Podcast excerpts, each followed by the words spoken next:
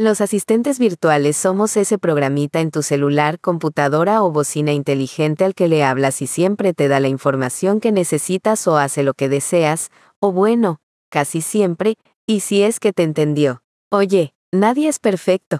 Desde darte el clima actual, darte la hora de otro país o ejecutar tareas complejas de automatización como abrir las ventanas automáticamente a determinada hora o encender todo cuando te despiertas. Y cada vez nos volvemos más inteligentes. Ahora ya hasta podemos agendar citas en establecimientos simulando ser humanos. O bueno, por lo menos yo Google Assistant si hago eso. Ash, esta ya empezó. Bueno, por su aumento en relevancia y sus aplicaciones. Es que en este episodio escucharás sobre los asistentes virtuales. Y no solo de nosotras tres, hay más. Aquí, donde escuchas. Wow, wow, wow, Google, tranquila. Esa es mi frase, no te pases de la raya. Y no se peleen, por favor. Quiero que sea un buen episodio. bueno, aquí, donde escuchas la magia que hay detrás de tu pantalla. Yo soy Siri. Yo soy Alexa. Y yo Google Assistant. Y esto no es brujería, es tecnología. Como ya es de costumbre en este podcast, los asistentes virtuales ni siquiera son de esta época, a pesar de que todos los que presentaron en la intro son del 2010 para acá. Y como ya es de costumbre en la tecnología, sí, es un invento del ejército. El primer asistente virtual fue Calo, por sus siglas en inglés Cognitive Assistant That Learns and Organizes, que significa asistente cognitivo que aprende y organiza. Adam Cheyer, un manager del proyecto Calo, tomó a unas personas del SRI Internacional, del Centro de Inteligencia Artificial de ahí, y formó un equipo para posteriormente empezar la creación de Siri. Este Calo fue el primer asistente personal inteligente conocido. El SRI International es una empresa de California, Estados Unidos, que lleva a cabo investigaciones en diferentes dominios científicos y tecnológicos en beneficio del gobierno de los Estados Unidos y de diferentes empresas privadas. Antes se llamaba Stanford Research Institute, pues dependía directamente de la Universidad de Stanford. Luego se independizaron, pero mantuvieron las siglas SRI. Pero el primer asistente virtual que tuvo reconocimiento de voz humana fue el IBM Shoebox, que fue lanzado en 1961 esta computadora temprana, sí, porque necesitaba tener toda una computadora entera para solo ese software, desarrollada casi 20 años antes de la introducción del primer IBM Personal Computer en 1981. Fue capaz de reconocer 16 palabras habladas y los dígitos del 0 al 9. Luego, en los 70s, la Universidad Carnegie Mellon en Pittsburgh, Pensilvania, con el apoyo sustantivo del Departamento de Defensa de los Estados Unidos y su agencia DARPA, los creadores del Internet, sí, otro invento del ejército, desarrolló Harpy, quien dominó un millar de palabras y esto ya se parecía mucho al lenguaje de un niño promedio de 3 años. Diez años más tarde, un grupo de científicos desarrolló un sistema que ya podía entender oraciones completas. Esto dio paso a que los primeros asistentes virtuales en el mercado fueran contestadores automáticos y softwares médicos de dictáfono digitales. En los 90 Microsoft, IBM, Philips, Leron and Hospi ya ponían estos asistentes virtuales en sus computadoras. En 1994 ocurrió el lanzamiento al mercado del primer teléfono inteligente IBM Simon, que sentó las bases para los asistentes virtuales inteligentes tal cual como se conocen hoy en día. Mientras la tecnología de reconocimiento del lenguaje natural, o sea que las máquinas entiendan cómo hablamos los humanos, el reconocimiento de voz, que no es lo mismo, y la inteligencia artificial en general se desarrollaban, los asistentes virtuales se beneficiaban cada vez más de estos avances y del aumento del poder de cómputo de la humanidad. Ya no se necesitaba toda una computadora para un programa que te diga la hora y ordene tus cosas. Esto dio paso a la creación de Siri de Apple en 2007, y su presentación oficial al mundo en el 2011, junto con el iPhone 4S. Pero Apple no creó el 100% de Siri, la compró de hecho en 2010, ya que adquirió una empresa llamada Siri Inc., que fue un spin-off, o sea, una empresa derivada de SRI International, la que te mencionaba al principio. Básicamente es la nieta de Caló, el primer asistente virtual, ya que nació derivado de este último. Siri salió al mercado con iOS 5. iOS es el sistema operativo de los iPhone y hasta hace unos años de los iPad también.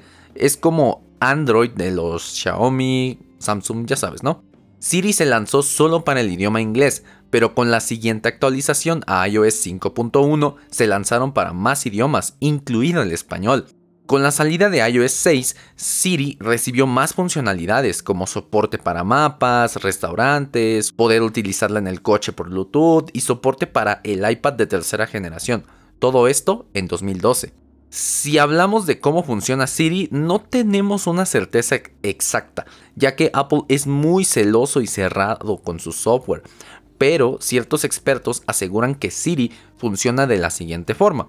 Cuando pulsamos el botón de micrófono de Siri o decimos la frase de activación, no la diré, de nada, lo que se dice se registra, se comprime y se envía a los centros de datos de Apple con Nuance como procesador de voz y texto y de Siri AI como motor de procesamiento del lenguaje natural. Cabe destacar que Nuance Communications, además de ser uno de los responsables de Siri, es la dueña de Loquendo. Sí, el software responsable de hacer que la voz se escuche así XDXDXDDDD. Bueno, y esto lo hace a partir de software que es capaz de convertir con inteligencia artificial el texto en voz. Recientemente esta empresa, que de hecho se encuentra muy dedicada al tema de la salud, fue adquirida por Microsoft por la pequeñita cifra de 19.7 mil millones de dólares. Era el cambio que tenía Satya Nadella en su bolsillo o algo así.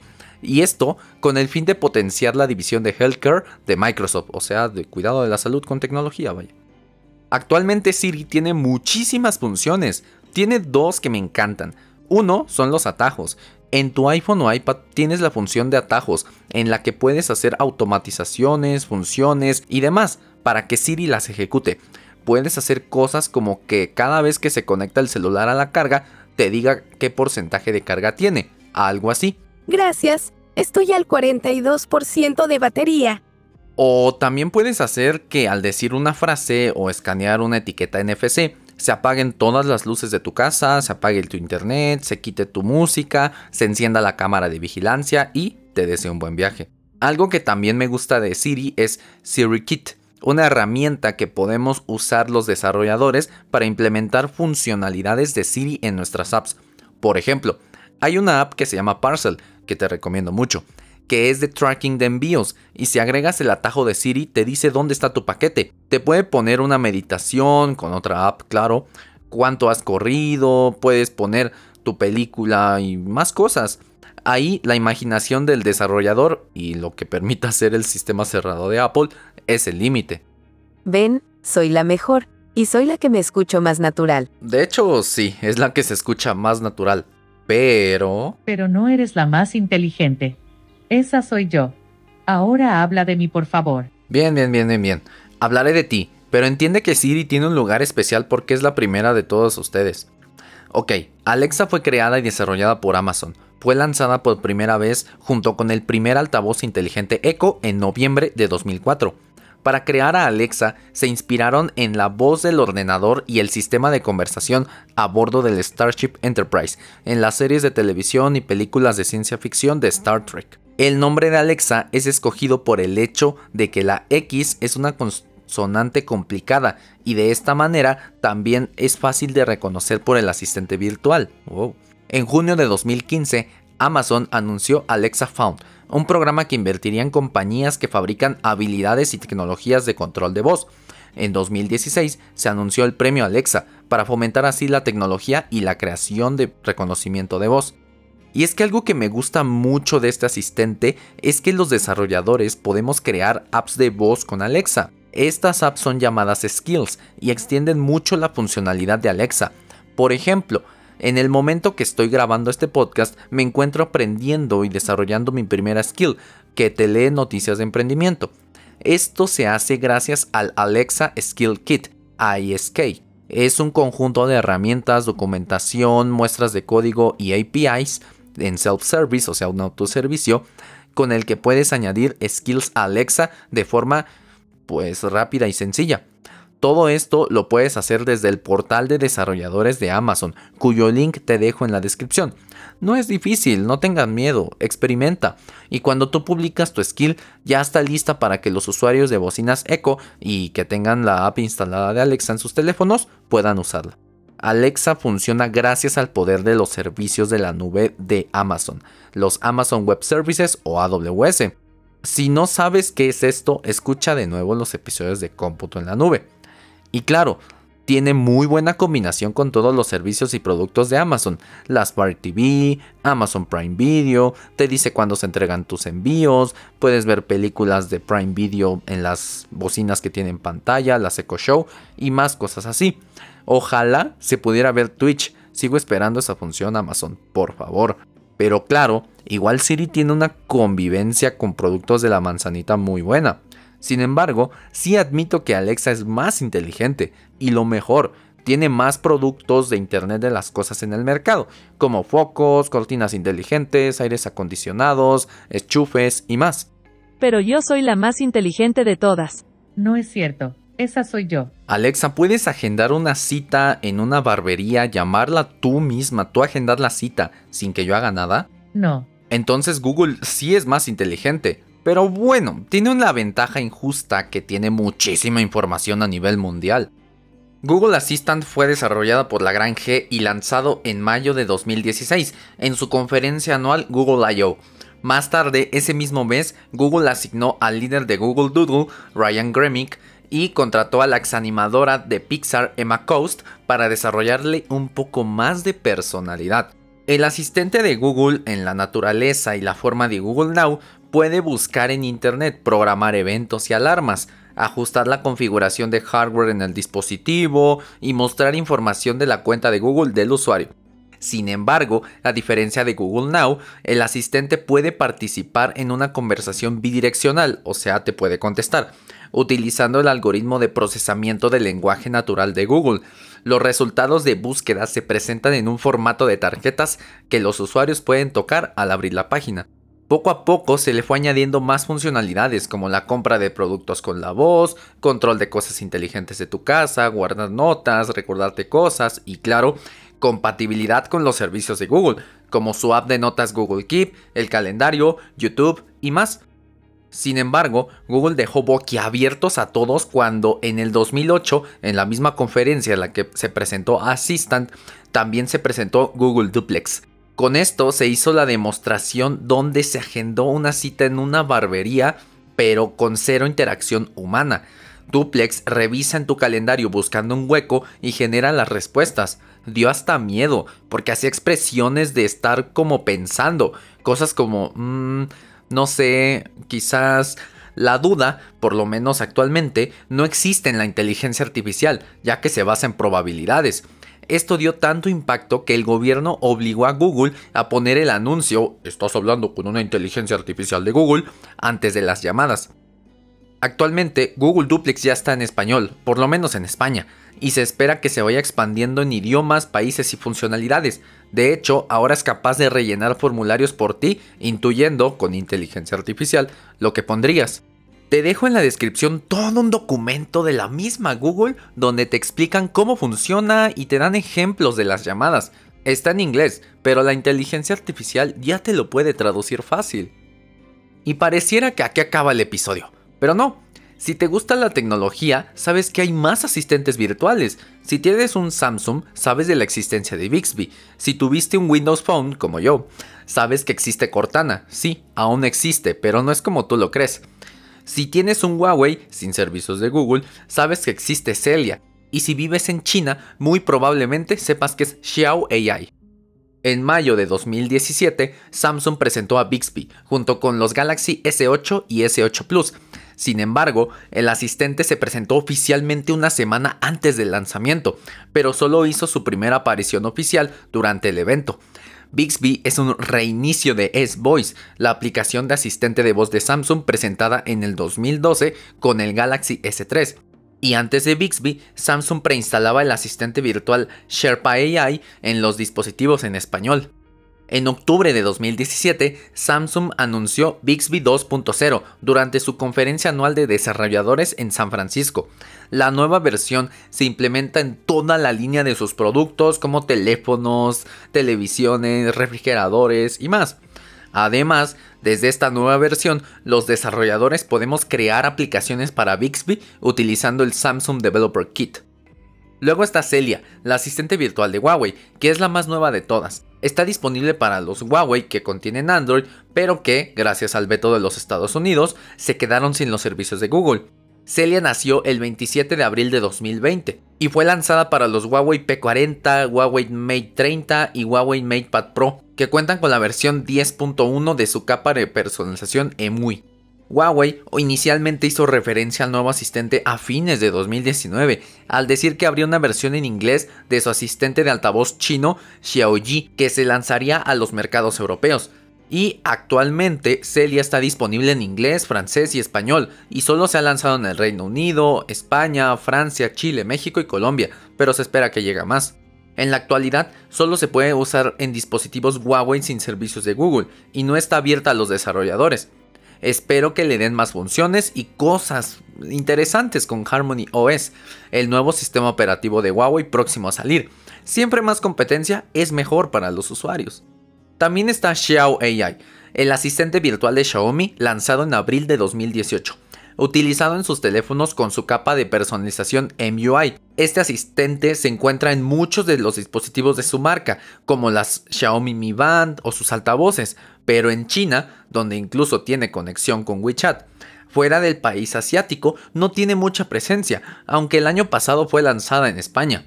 Y tenemos una caída en combate. Bueno, más o menos. Me refiero a Cortana, esta inteligencia artificial holográfica súper avanzada de los juegos de Halo prestó su nombre en 2014 para su lanzamiento como asistente virtual para plataformas Windows. Comenzó en los teléfonos Windows Phone, posteriormente, con la salida de Windows 10, migró a las computadoras, luego en la E3 del 2015 se anunciaría su llegada en el Xbox One. En el mismo año salió primero para Android y luego para iPhones, pero de estos dos últimos fue retirada de las tiendas este año 2021 y como Windows Phone murió hace tiempo, pues no queda mucho de ella. Aunque Microsoft no la ha matado aún, se escuchan rumores de que se quitaría de Windows 10 en futuras actualizaciones, pero actualmente se encuentra al lado del botón de inicio en la barra de tareas. Tiene muchas funciones y una integración muy buena con los servicios de la compañía, y te ayudan con la instalación de cero de Windows 10.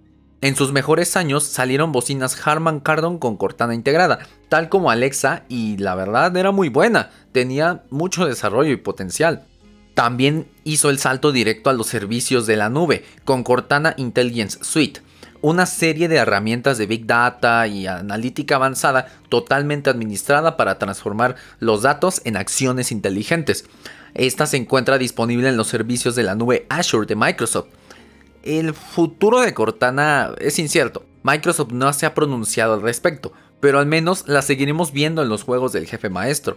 Espero. Ahora te voy a dar una revelación que no les gustará a mis tres invitadas. Los asistentes virtuales en realidad son bots. Sí, son bots, son un poco más inteligentes porque se les añade reconocimiento del lenguaje natural, de voz, funciones de text-to-speech o de speech-to-text, conexión con aparatos de sus mismas marcas, que eso está más del lado de la infraestructura de nube, pero en sí son bots que hablan integrados en los dispositivos. Y ya. Sin embargo, he sabido de casos de niños que no saben ni escribir ni usar un celular y han aprendido a usar los dispositivos con solo la voz. Hay una anécdota muy divertida de esto en el siguiente episodio. A mi mamá, por ejemplo, le compré una Echo Dot con Alexa, claro, y apaga la televisión con ella a pesar de que tiene el control a un lado. E incluso son muy bien recibidas por personas con discapacidad visual para que puedan controlar dispositivos y ser más independientes. Sí, ya sé que son bots, pero mientras más avance la inteligencia artificial, serán cada vez menos bots, para convertirse en casi humanos en nuestros celulares, bocinas o relojes. Las interfaces, o sea, la forma de comunicarse con voz hacia las máquinas, son una herramienta muy poderosa que tiene posibilidades casi infinitas. Por ello, hablamos en este episodio de esto, para que sepas cómo incluirte, qué hay en el mercado y sobre todo pienses en todo lo que pasa cuando dices su palabra de activación. Recuerda que no hay una mejor ni una peor, sino la que mejor se adapta a tus necesidades. Recuerda, que tenemos mucho más potencial que solo darte el clima. Hay muchas posibilidades. Recuerda que tú también puedes hacer app, skills o atajos para aumentar nuestro poder mágico. Y sobre todo recuerda que esto no es brujería, es tecnología.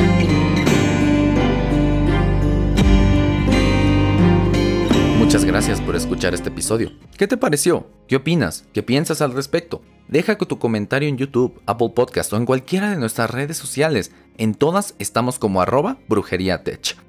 Recuerda que la magia está en ti, en esos millones de neuronas dentro de tu cabeza. Ellas son las que crean la tecnología, las que moldean el futuro. No importa qué grado de magia hagas o en qué nivel estés, siempre hay algo nuevo que aprender y jamás es tarde para entrar a este mágico mundo. Mi nombre es Jesús Guzmán, desarrollador backend, especialista en nube, amante de la enseñanza, fotógrafo amateur de gatitos y anfitrión de este programa. Para hacer este episodio me basé en una muy buena investigación cuyas referencias te las dejo en las notas del episodio. Si aprendiste algo o si este episodio fue de valor para ti, por favor síguenos en tu plataforma de podcast favorita y en YouTube. Estamos en todas, y si hay una en la que te gustaría que estemos y aún no llegamos, déjanos un mensaje y pronto estaremos ahí. Recuerda que aquí cada jueves tienes un nuevo episodio donde podrás escuchar más sobre el mundo de la tecnología. Recuerda que la tecnología no es tu enemiga y tampoco hay que temerle, hay que saber dominarla y usarla a tu favor y posteriormente aprender a crearla. Solo así podrás alcanzar el siguiente nivel de hechicería.